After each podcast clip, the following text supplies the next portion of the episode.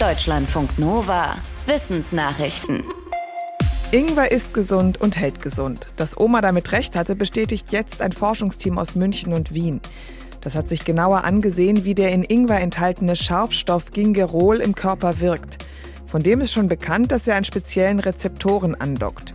In der neuen Studie konnten die Forschenden zeigen, dass diese Rezeptoren auch am Großteil der weißen Blutkörperchen sitzen, die Teil unserer Immunabwehr sind. Im Labor versetzte Ingwer diese weißen Blutkörperchen in erhöhte Alarmbereitschaft. Die Immunzellen bildeten dann einen Botenstoff und spezielle Sauerstoffformen, die helfen, Krankheitserreger zu bekämpfen. Ganz konkret reagierten die Immunzellen 30 Prozent stärker auf eine vorgetäuschte bakterielle Infektion, wenn sie in Kontakt mit Ingwer gekommen waren. Laut den Forschenden reicht es dafür, einen ganz einfachen Ingwertee zu trinken, 100 Gramm Ingwer schälen und zerkleinern, einen Liter kochendes Wasser drüber und eine Viertelstunde lang ziehen lassen. Ein kurzer Powernap und weiter geht's. So macht es fast jeder und jede Zehnte in Deutschland, und zwar egal ob auf der Arbeit oder im Homeoffice. Jede vierte Person würde gerne jeden Tag tagsüber einen kurzen Erholungsschlaf machen. Und fast jeder und jede fünfte hätte gern auf der Arbeit mehr Möglichkeiten, um kurz eine Runde zu schlafen. Das kam bei einer repräsentativen Umfrage im Auftrag einer Hotelgruppe raus. Dabei stellte sich auch raus, dass Frauen ein bisschen eher zum Powernap neigen. Ob Menschen Lust auf ein Schläfchen haben, hat aber auch mit anderen Faktoren zu tun, wie zum Beispiel wechselnden Tag- und Nachtschichten, dem Leben in einer Großstadt oder der Tatsache, ob man kleine Kinder zu Hause hat. Wer tagsüber schläft, macht das meistens zu Hause, manchen reicht dafür aber auch der Beifahrersitz im Auto oder sogar ein Platz in Bus oder Bahn. Auf der antarktischen Halbinsel bewegen sich die Gletscher im Sommer deutlich schneller als im Winter, genauer gesagt bis zu 22 Prozent schneller. Das berichtet ein Forschungsteam aus England und den Niederlanden im Fachmagazin Nature Geoscience. Es hat mehr als 10.000 Satellitenbilder ausgewertet, die zwischen 2014 und 2021 über der antarktischen Halbinsel aufgenommen wurden.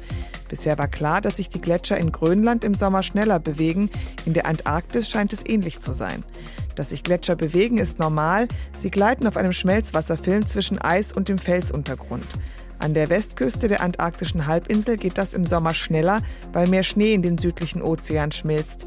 Der wiederum ist im Sommer wärmer und trägt so weiter dazu bei, dass mehr Eis abtaut und der Meeresspiegel steigt.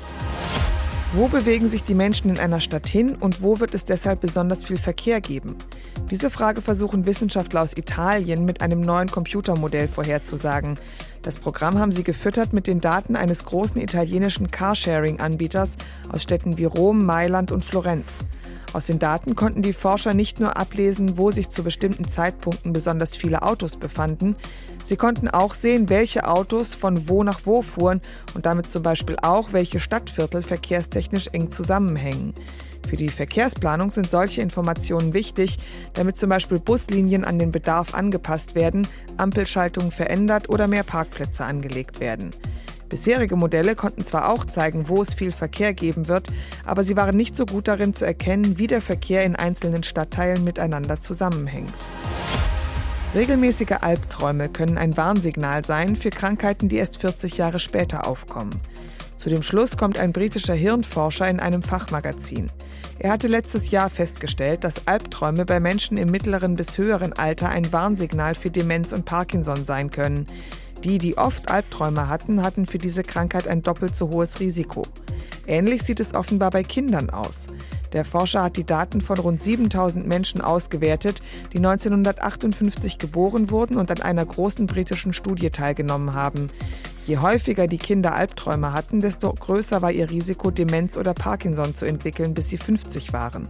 Das betraf unterm Strich aber nur wenige Menschen.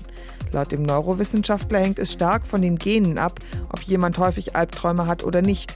Er meint, dass durch Albträume aber womöglich auch das Gehirn Schaden nehmen könnte, was dort später zu Krankheiten führen könnte.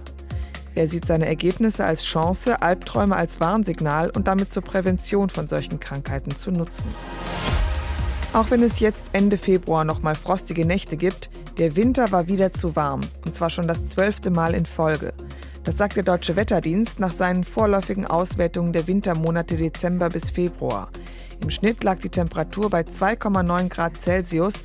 Das sind 2,7 Grad mehr als der Referenzwert der Jahre 1961 bis 1990.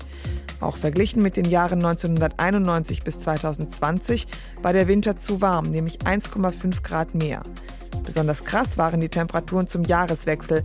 An Silvester gab es in Oberbayern den Rekordwert von 20,8 Grad. So warm war es am 31. Dezember seit Beginn der Messungen 1881 noch nie. Ein zu milder Winter mache noch keinen Klimawandel, sagen mehrere Wetter- und Klimafachleute, wohl aber der zwölfte zu warme Winter in Folge.